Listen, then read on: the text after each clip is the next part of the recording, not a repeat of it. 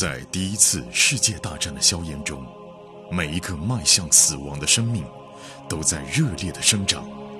汇天、颜亮双人播讲一战史诗巨作，让你像追美剧一样追历史，追历史，穿越火线，第一次世界大战。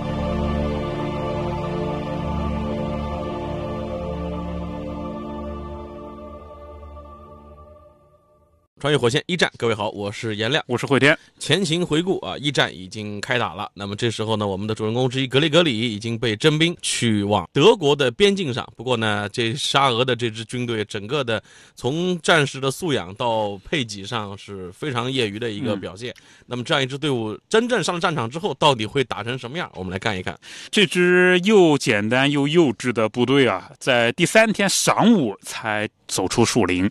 等到离开树林了以后呢，他他们就看到成片熟透的燕麦，呃，小麦啊，在田间有一栋小巧、精致、漂亮的农舍，是两层小楼，还有一个陡峭的斜坡的屋顶。院子里面有水泥砌成的井台，旁边有个低矮的石头建筑啊，看上去是猪舍，问题是十分干净。哎，这个地方就像是一个有钱的贵族的家。沿着这一条路啊，就往前走了三里多，大家发现两旁边全都是这样的房子，全都是被遗弃了。呃，格雷格里恍然大悟，我们已经越过边界进入了德国。但是啊，格雷格里无比震惊的发现呢，这些奢华的房子就是农民的住宅。嚯，德国人！条件可以啊，就没见过这样，知道吧？但这儿咱们也解释一个，怎么为什么俄国的军队开进了德国的境内，怎么没遇到一点抵抗？放进来打施里芬计划，德国现在是全力的扑在比利时过境，然后去打法国的路上。对，所以这边先让你们杀进来，等我们那边搞定了之后，扑回过来再来扑你们。对对。战略上是这么个安排，所以呢，一开始的时候，沙俄的士兵呢杀进了德国的边境之后，发现，耶，像逛大街一样，逛大街一样，怎么没有什么 没有什么抵抗呢？对，但是他们被眼前的景象给震惊了。对，德国人的生活过得这么好。对啊，格雷格里和呃旁边的康斯坦丁啊都觉得震惊啊！这你看，猪和牛的排泄物到哪儿去了？没有摇摇欲坠的牛棚啊，也没有打补丁的围栏啊！哎，为什么他们的房顶居然没有窟窿啊？有农民兵就嚷起来啊！他们被我们吓跑了，他们害怕我们伟大的俄国人，我们不费一枪一弹就能够拿下德国啊！这个格雷格里在之前布尔什维克小组里面是了解到不少情况的，他知道德国的战略肯定是先打法国，再回头对付俄国。德国没有投降，他们只是要选一个合适的时机再扑回来。对，格雷格里转过来就问那个托姆恰克啊，年轻的军官，他就说：“那我们到哪儿了？”军官呢倒还好，他不像那个中士那么暴脾气。他说呢，我们这儿应该是东普鲁士啊。他看看地图，在那研究，应该东普鲁士，这是不是最富的地方呢？格雷格里问啊。少尉说，嗯，我看不是，我看这儿没有宫殿嘛。但是少尉也在琢磨啊，没想到普通的德国人就这么富裕，住这样的一种房子啊。这个托姆恰克少尉看上去刚刚出校门，也不比格雷格里更有见识。格雷格里继续往前走呢，心里面也是十分的低落。他原以为自己见多识广，没想到德国人居然住得那么好啊！旁边他的好朋友伊萨克足球队长呢，也道出了他的疑惑。这个足球队长就说啊：“我们的部队已经养不活我们了，我们的辎重全丢后面了。”一枪一弹都还没放呢，怎么打？你看看这边啊，到处整齐有序，连猪都有石头房子住。这人家那军队是什么样的？真要打起来，我们怎么跟人打啊？就这句话，猪都有石头房子住。嗯，那我们住的连猪都不如啊，跟人家打什么？士兵们心里面也埋下了革命的种子，对，要更好的生活呀，打什么仗啊？对，回去把沙皇弄翻了再说吧。啊，呃。我们来镜头一转，讲到这个德国线了，因为格雷格里他们已经进入德国了嘛。德国线啊，就要讲到沃尔特啊。沃尔特呢，现在还是精神振奋，因为欧洲事件的进展呢，超出了预期，德国人胜利在望啊，就是把法国人打得相当惨啊。沃尔特觉得，呃，应该是几个月之内就能结束，圣诞节之前他能够和末代重聚啊。呃，就算是死了，沃尔特想想看呢。也值了，毕竟结婚了嘛。沃尔特呢，回想战争开始的这段时间，刚开始的时候啊，事态就不错。德国军队是如狂风暴雨之般的穿过了比利时，比利时嘴上一开始的那种举国抵抗啊，并没有见到有什么效果，迅速的就就沦陷了。南部的法法国呢，一怒之下入侵了洛林。这个洛林嘛，在之前普法战争以后，不是割给了德国吗？那法国一怒之下呢，就去打洛林，试图将洛林给收回来，毫无策略啊，也没有什么作战的能力，被德国的大炮轰的是落花流水。现在法国人全线溃退，日本和英法结成了盟友，但是结成盟友了以后呢，呃，把俄国解放出来了。就之前日俄战争以后啊，日俄一直是敌对，但日本和英法结成盟友，英法和俄国是盟。友成协约国了，对这样的话呢，俄国将大量的与日本对峙的部队调配到了欧洲战场。日本也不能参与到这个欧洲战局当中。对，日本就是亚洲的青岛那儿，就是闹一闹，他没有太多的兵力投到欧洲来啊。当然，日本与英法结盟，俄国解放出来，这个是一个不好的消息。但是呢，俄国人调过来时间会比较长。再一方面啊，美国人宣布中立。啊，这沃尔特很开心，他就感慨嘛，世界真是太小了。你看啊，日本在远东地区，美国在最西部啊，这场战争波及了整个地球啊。根据德国情报部门的消息啊，法国人的电报呢，雪片一般的发往了圣彼得堡，就祈求沙皇迅速进攻，以牵制德国的兵力。俄国人的派遣速度呢，也是超出了很多人的预料。第一集团军啊，开始调集以后，十二天便穿过了边境。让世人震惊。第二集团军呢，深深地插入了德国的南部，形成了一个夹击的状态嘛，像个大钳子一样。两支部队现在都没有遇到什么抵抗。德国人对此啊是听之任之。其实呢，沃尔特心里有数，这一切呢都是一开始规划的嘛。规划就是先去全力以赴打法国，根本不与俄国相碰嘛。但是这个情况发生了变化，发生了变化。这个变化是不好的变化了啊，就是在俄国军队入境以后。这个地区的驻军总司令被解职了，为什么被解职呢？我们看到沃尔特和他家里面人的这段对话。就是沃尔特啊，在柏林呢短暂停留了一小段时间啊。他的妈妈是在火车站的站台上见到沃尔特的啊。妈妈在那边就是站了很久啊，看到孩子来就非常的激动。然后妈妈就讲啊，哎呀，我特别特别担心啊，我们在乡村的庄园，那个庄园在德国东部那边，离俄国太近了。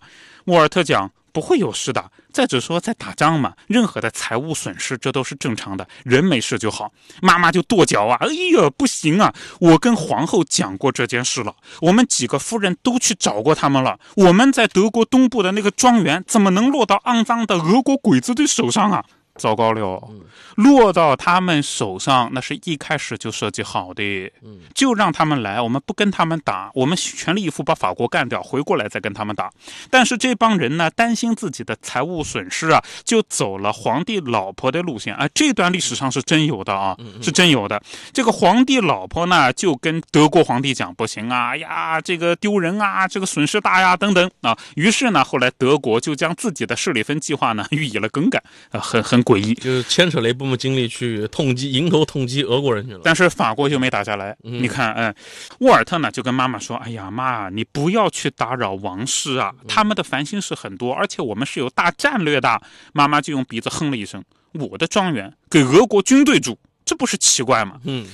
哎呀，沃尔特呢也知道妈妈肯定不高兴。你看，粗鲁的俄国农民和他们只会抡鞭子的野蛮领主，肯定会在嗯自己老家精心养护的牧场和果园里面大快朵颐嘛。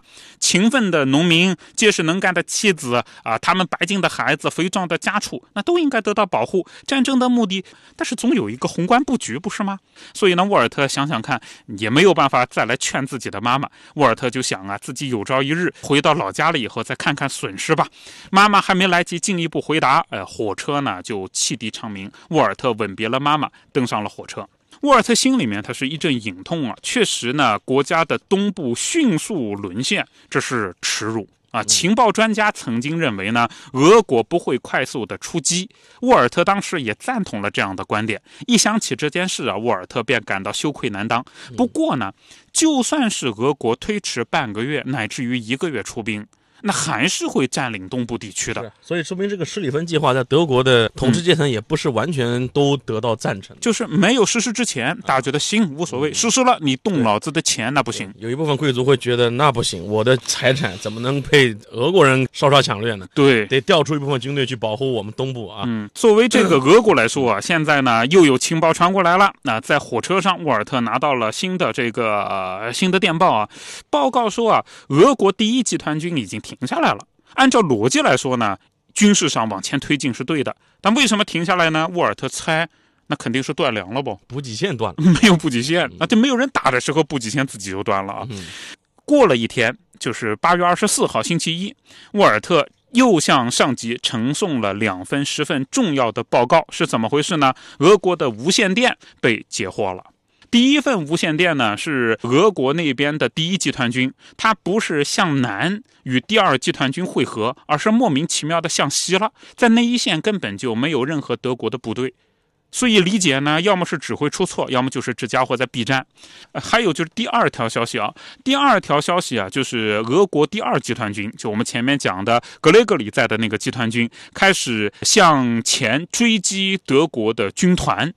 但是这样的一个做法本身，他没有和第一集团军配合呀，一个在避战，一个在迎战，这算什么？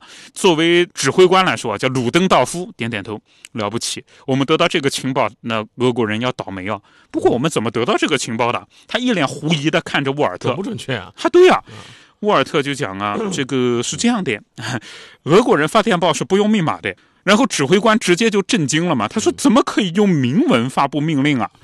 然后沃尔特讲呢，因为俄国士兵没有接受过教育啊，大多数人都不识字啊，少部分人勉勉强强能够接受明码电报就不错了，他们根本就没有办法使用这种呃秘密通信的方式。然后指挥官鲁登道夫又说啊，那他们为什么不使用野战电话呢？沃尔特想，他们的野战电话线其实应该用完了。然后指挥官直接就是一脸就 what the WTF 的那种脸嘛。这还是现代战争吗？这是一九一四年吗？啊对呀、这还活在一八九几年吗？是吧？啊，再次反映了嗯沙俄在一九一四年的军事素养极低啊。虽然现在被网友们戏称为战斗民族，但是打群架跟单打独斗，这跟打仗这完全是两码事就。好打架和会打仗是两个概念啊。作为指挥官来说呢，也只能是摇头啊。他心说嘛，那既然是这样，指挥官手在地图上杵了杵啊，嗯他就说呢，俄国人现在军力已经分散了。我们可以继续引着他们的第二集团军往前走。第一集团军在远离战区的地方嘛，那么第二集团军看起来那就是可以围起来围而歼之，围而歼之了。嗯啊，沃尔特点点头，这是个绝佳的策略啊！一支部队在前面引，另外的部队迂回。呃，整个思路虽然说很简单呢，但是确实是简单、直接、有效。那鲁登道夫说，那看起来啊，只有说俄国的两个集团军继续按着错误的方向前进，计划才能够有效。呃，沃尔特就很放心了。我们看到的被拦截的电文是电文命令。他们接到命令了以后就会照做，这命令已经发出去了。然后指挥官鲁登道夫又点点头，那我们就希望呃俄国人不要改变主意吧。镜头一转，来到了格雷格里所在的部队啊，格雷格里所在的营已经没有吃的了，已经断粮了。前方呢，驶来的大车上面全是铁锹，让战士们挖壕沟。战士们饿着肚子在地上挖坑啊，每半小时就轮换一班，壕沟挖的是像狗啃的一样，根本就不整齐。这边呢又到了一个一战的著名的典故了啊，嗯堑壕战。堑壕战，因为在以当时的这个战术装备来讲的话呢，互相先挖战壕，打一场持久战嘛。挖战壕，互相说你来打我，你打我。当时一战的一个典型的一个战法啊。对，而且这当时从中国还薅了二十多万劳工去挖战壕呢，这这也是根据当时的武器装备特点决定的这个战术打法。是啊这个格雷格里到现在呢，他还没开过一枪呢。但是呢，他们也很有意思的发现，前方啊已经出现了德国人废弃的战壕，就本来大概打算在这儿打。我们前面从沃尔特的视角讲过嘛，人家在诱敌啊，本来是打算打，但是呢，自己的部队推进了以后，他们又撤了。观察了一下德国人的战壕吧，首先在一段距离里面非常整齐，但是每隔一段距离呢就拐了个弯，然后拐个弯呢再拐弯，看上去像 Z 字形。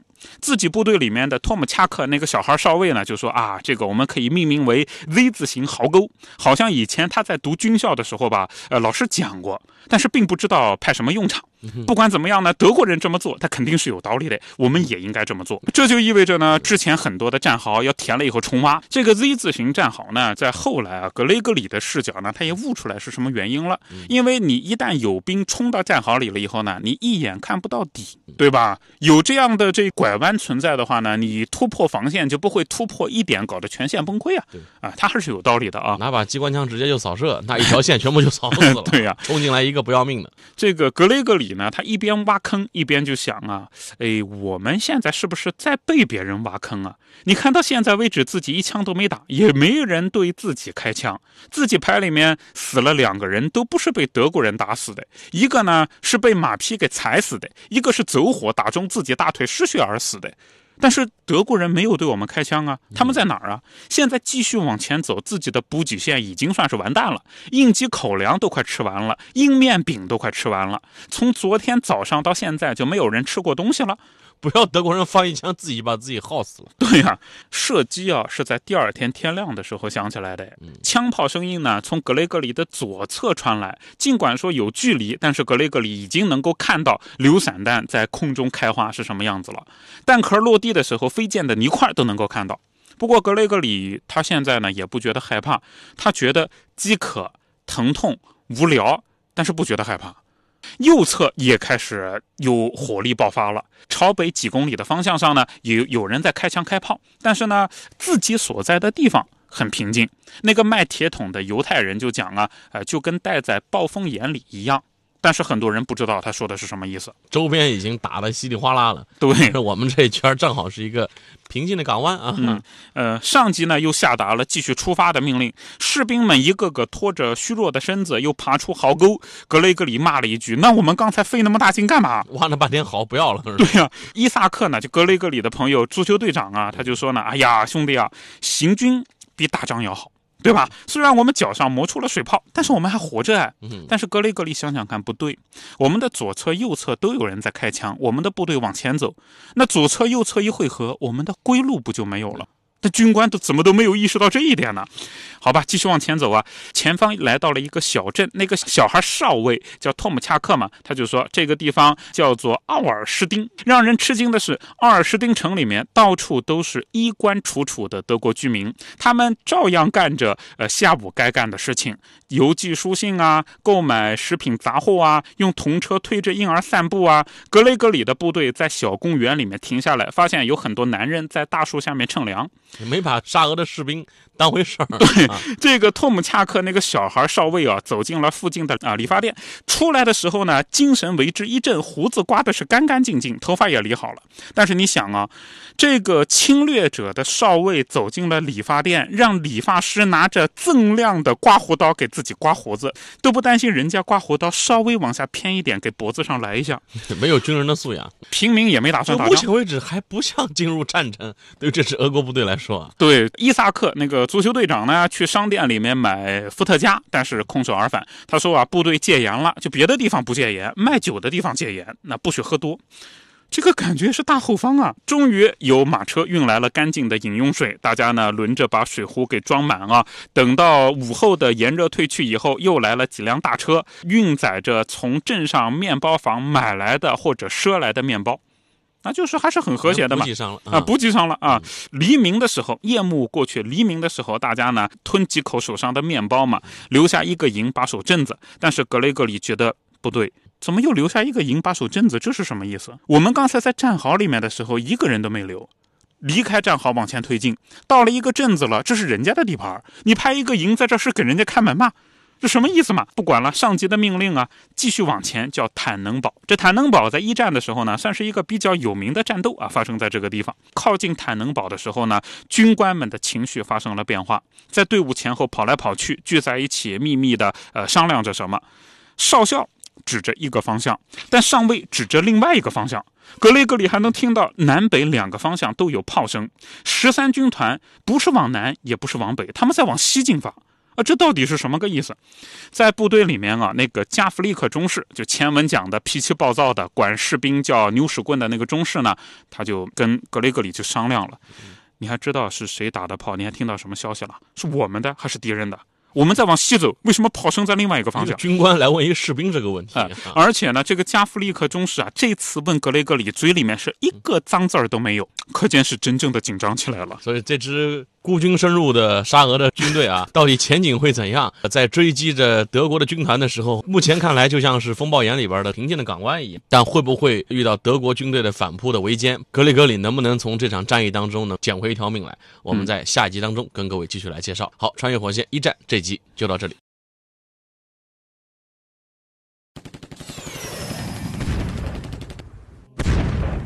在第一次世界大战的硝烟中，每一个迈向死亡的生命都在热烈的生长。